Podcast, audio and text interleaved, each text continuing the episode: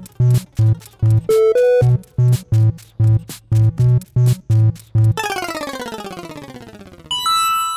Ya estamos de vuelta, bienvenidos a Pulsa Start para los que os incorporéis en este episodio, es la segunda parte de, la, de la Microsoft, de la conferencia de Microsoft del E3 2021 y me he dejado para esta segunda parte pues eh, digamos los anuncios más flojitos, no más flojitos, quizás pues menores o los que creo yo que así pues podemos pasar un poquito más de pies puntillas, pues bueno, por ejemplo tenemos Stalker 2 que llegará el 28 de abril a Xbox Series y PC, también incluido en el Game Pass un juego en acción en primera persona con toques de survival, de horror, eh, malrolleros ambientados en, en Chernóbil, todo el terror de la radiación sobrenatural, mutación y tal, y que lo que sí que gráficamente es la, la pollísima, o sea, incluso en consola va a ser la hostia y se va a ver cojonudo y ya en PC, si tienes un buen PC, pues imagínate, o sea, es un juego muy ambicioso a nivel gráfico y también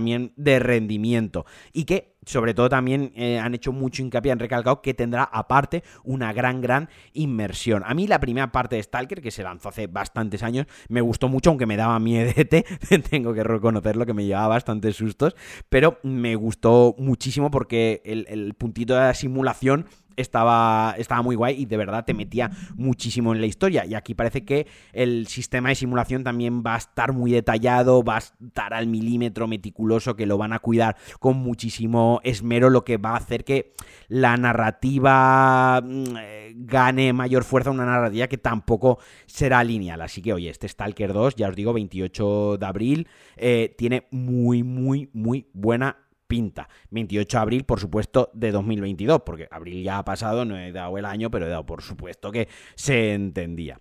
Luego también se anunció Contraband, un cooperativo de mundo abierto de, los creadores de... Uy, se me acaba de ir el nombre de la cabeza, de Just Cause, de Mad Max y de Rage 2, de Avalanche. Es un estudio que a mí pues también me gusta bastante. En este caso, pues nos plantean o nos proponen, nos, nos quieren ofrecer un cooperativo de mundo abierto también Xbox Series S, X, PC, también en el Game Pass. Este no tiene fecha de lanzamiento y simplemente se mostró un tráiler CGI. Eh, estará ambientado en los 70 y seremos unos contrabandistas de droga. Yo mm, de momento estoy expectante.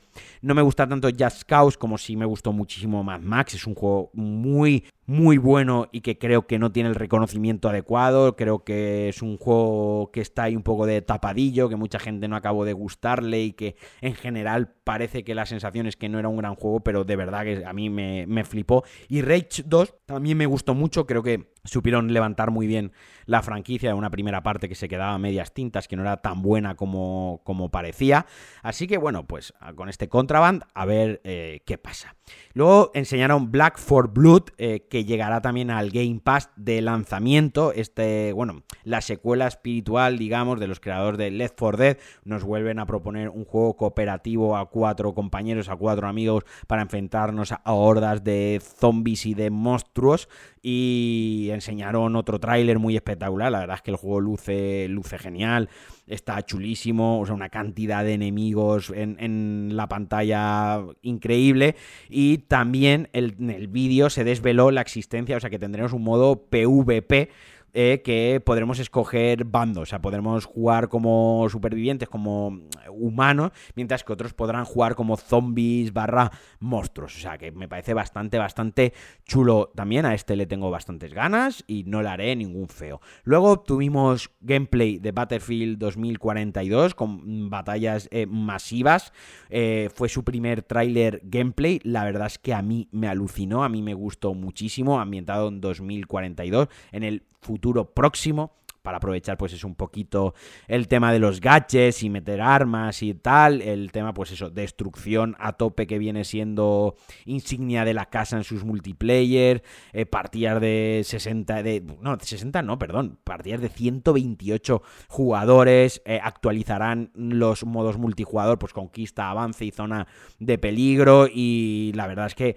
a mí me hypeó mucho. O sea, salías que podía llevar ya hasta una nave, una especie de avión así puedes ir con, y, no sé cómo se llama, aerodeslizadores de estos que van por la nieve con una hélice detrás, que van por los lagos helados, eh, boogies, bueno, podías saltar de un edificio a otro, tenías un traje de estos con los que puedes volar, había hasta un lanzamiento de un cohete, que me imagino que a lo mejor es como rollo, tienes que evitar el lanzamiento del cohete y si el equipo lo defiende bien, se lanza el cohete, acaba ahí la partida, o sea, me moló muchísimo. Y luego ya como otras cositas bastante guay, pues se confirmó Hades, o sea, que llegará a Xbox y PlayStation el día 13 de, el 13 de agosto, ya lo tenéis ahí mismo, ahí el deseo de, de Javi se vio cumplido, Hades ya traje a Blanco, a Miguel, a hablar de él en un Pulsa Start, un juego que pusimos por las nubes, uno de mis juegos favoritos del año pasado, un juego mm, imprescindible y que ahora pues va a llegar para todo el mundo, eh, para todas las consolas y además que se va a poder comprar en edición física. Yo me lo voy a comprar en edición física, aunque ya he machacado el juego en la Epic Store, que es donde me lo compré, donde lo jugué, también lo jugué en la Switch, o sea, pero quiero tenerlo en la estantería porque creo, creo que este juego lo merece. Diablo 2 Resurrected también confirmó su lanzamiento, confirmó fecha que tampoco la teníamos, 22 de septiembre en consolas y en PC, llegará a Play 5, a Xbox Series, a PlayStation 4, a Xbox One, a Switch y PC. Como veis, la propia, en la propia, se aprovechó la propia conferencia de, Microsoft, pues también para anunciar otros títulos, enseñar cositas de otros títulos que vayan a otras consolas y oye, pues también me gusta, está bastante bien. Pues ya os digo, 23 de septiembre vais a estar ahí machacando el clic del ratón, o también lo podéis jugar en las consolas, la verdad es que tiene muy buena pinta la remasterización, no sé, a mí me gusta mucho porque además parece que va a mantener muy muy bien el espíritu del original, pero los gráficos se ve súper chulo. Obviamente lo que tengo ganas es de que salga Diablo 4, pero a falta de pan buenas son tortas, no le voy a hacer ascos a este Diablo 2 y seguramente le meteré una pechada de horas como ya se las metí al Diablo 2 en su día. También ya se anunció oficialmente la secuela de Plague Tale, eh, a Plague Tale Requiem se llama, que llegará en 2022 al Game Pass, en PC y en consola. Un juego ambientado en, joder, en la era medieval y demás. Es que no, no, quiero hablar mucho del juego porque es bastante importante la trama, tiene un componente, el primer juego, tiene un componente bastante emotivo, bastante peso y creo que quien no lo haya jugado debería jugarlo y no quiero hacer ni el más mínimo spoiler más allá de decir pues que tenemos una segunda parte confirmada, es un juego que se lanzó en 2019, la primera parte, y fue aclamado, es un juego muy bueno, que además se veía muy bien, que estaba muy chulo y que tenía muchos feelings, ¿no? Y esta segunda parte pues vendrá con ray tracing, 4K, 60 frames, pues, bueno, ya las cositas de 2022 y creo que estará muy muy bien. Y ya luego, ya para cerrar, bueno, también se, se anunció que Age of Empires 4 llegará el 28 de octubre al Game Pass y a PC, otra fecha de lanzamiento, pero lo que me moló muchísimo es The Outer Worlds 2 como se anunció. El tráiler fue chulísimo, porque lo único que se confirmó es que existe el juego, ¿no? Que se va a desarrollar. Pero fue un tráiler muy épico, ¿no? En plan de, ¿veis este con un, con un eh, humor británico muy chulo, ¿no? En plan de, ahora, ahora haríamos un tráiler donde os mostraríamos una tremenda bestia, un monstruo al que no os vais a enfrentar. Ahora una nave épica, una nave épica sobrevolando un planeta súper bonito y colorido. Y de repente nuestro héroe aparece la silueta por la espalda trasera porque ni siquiera hemos diseñado, ni siquiera tenemos acabado su diseño, ni su nombre, ni su rostro. Eh, podríamos tal, no sé qué, dice, pero lo cierto es que lo único que tenemos es el nombre del juego. Y aparecía The Outer Worlds 2. O sea, me parece muy chulo como Obsidian confirmó la secuela y como se le ocurrió ahí un punto a su favor. Luego, Microsoft Flight Simulator, como os he dicho, como dije en la anterior parte al principio, llegará a consolas el 27 de julio, también en el Game Pass.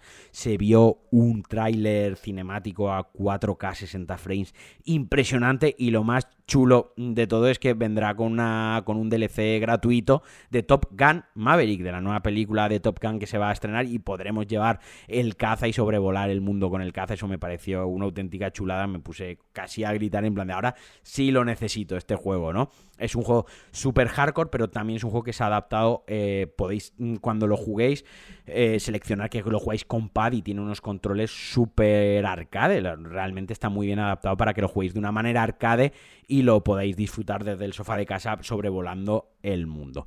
Y bueno, hasta aquí más o menos lo, lo importante de la conferencia de Microsoft. Luego os hablo un poquitín de Sea of Thieves lo que pasa es que como yo estoy tan decepcionado con ese juego y muy dolido, estoy muy despechado, casi como si de una exnovia se tratase, mm, paso de él. O sea, es una cosa que, bien, ah, tendrá un DLC gratuito de Pirata del Caribe. Pues muy bien, pues para vosotros. A mí me la jugasteis con este juego, me hacía mucha ilusión y sacasteis una mierda de juego mal acabado y mal hecho. Así que no quiero dedicarle más tiempo. Y nada, hasta aquí el segundo Pulsa Start de hoy, la segunda parte de esta conferencia de Microsoft con Bethesda. Me falta traeros la, que fue el, el, resumen del PC Gaming Show, que mostró alguna cosita, suele ser la conferencia más floja. Y ya por último, a ver Nintendo, con qué nos sorprende. Así que un abrazo muy fuerte, gracias por escucharme y adiós. you